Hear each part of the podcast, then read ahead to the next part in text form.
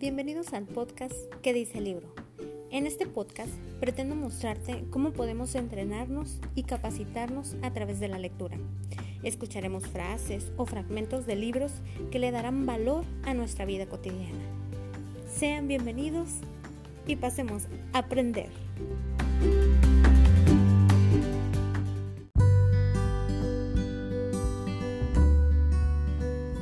Episodio 9. Principio de riqueza. Hola, en este episodio vamos a hablar sobre el libro Los secretos de la mente millonaria del autor de Harv Eker. En este libro el autor nos habla de cómo dominar el juego interior de la riqueza y nos da una respuesta sencilla respecto de por qué somos ricos y por qué no. Eh, nos vamos a abocar en el tema de tu patrón del dinero. En este, él nos hace referencia a, esto. Si tu subconsciente no está programado para el éxito, nada de lo que aprendas, de lo que sepas y nada de lo que hagas podrá generar un gran cambio. ¿Qué nos dice con esto? El autor nos dice que cada uno de nosotros disponemos de un patrón personal ya grabado en nuestro subconsciente. Y este patrón, más que cualquier otra cosa y más que la combinación de todas las demás cosas, es lo que realmente determina nuestro destino económico. En el libro nos habla sobre una fórmula del proceso de manifestación en la cual, eh, según eh, es utilizada por varios maestros respetados en el campo del potencial humano y que utilizan este tipo de fórmulas para, para enseñanzas. Aparte de que dicen que es extremadamente importante ya que determina cómo creas la realidad y tu riqueza. Esta fórmula se puede expresar de la siguiente manera. Los pensamientos llevan a sentimientos, los sentimientos llevan a acciones y las acciones llevan a resultados. Si tu patrón financiero está compuesto por una combinación de pensamientos, tus sentimientos y tus acciones en relación con el dinero, es como va trabajando para llegar a un resultado. Y te preguntarás, ¿y cómo se formó ese patrón del dinero? Muy sencillo. Tu patrón financiero consta principalmente de la información o programación que recibiste en el pasado y especialmente de niño, cuando eras todavía muy pequeño. Y es entonces cuando nos preguntamos que si quiénes fueron los que influyeron en esa programación.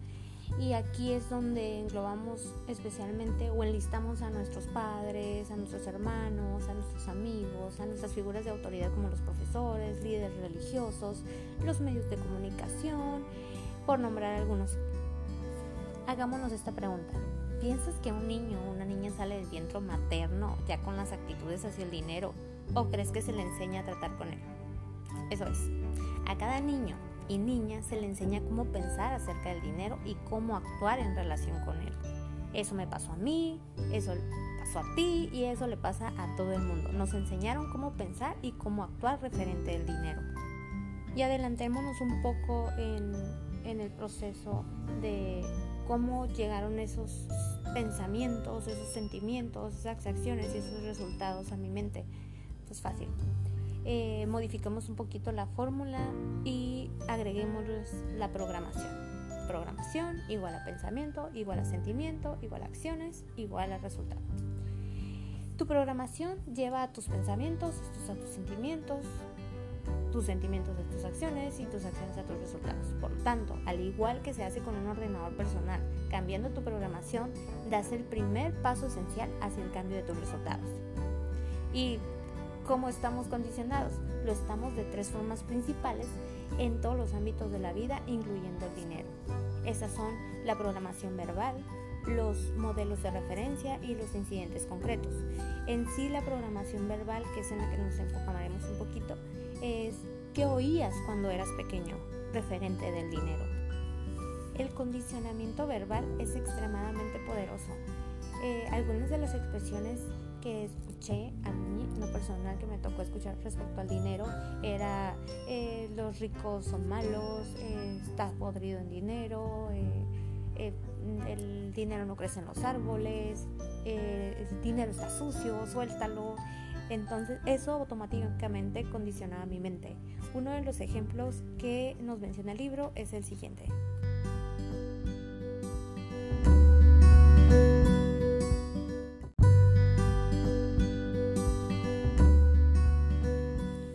Stephen era un niño al que su madre solía decir, los ricos son avariciosos y mezquinos, su dinero sale del sudor de los pobres, se debería tener solo lo suficiente para ir tirando, si tienes más, eres un cerdo.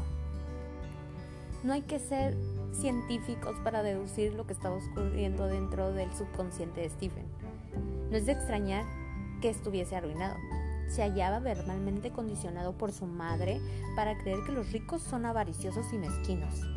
Por lo tanto, su mente establecía una conexión entre rico, avaricioso, mezquino, que por supuesto es malo. Como él no quería ser malo, subconscientemente no podía ser rico.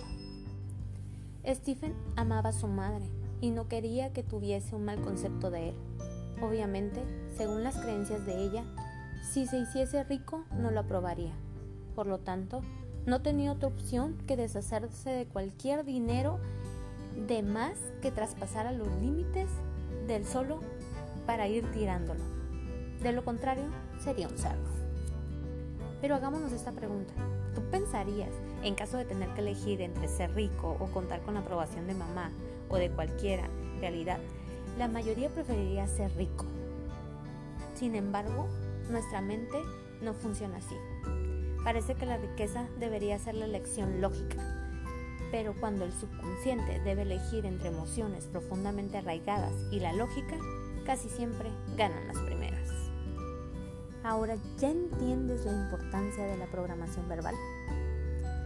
Hazte esta pregunta. ¿Qué oías cuando eras pequeño en relación al dinero?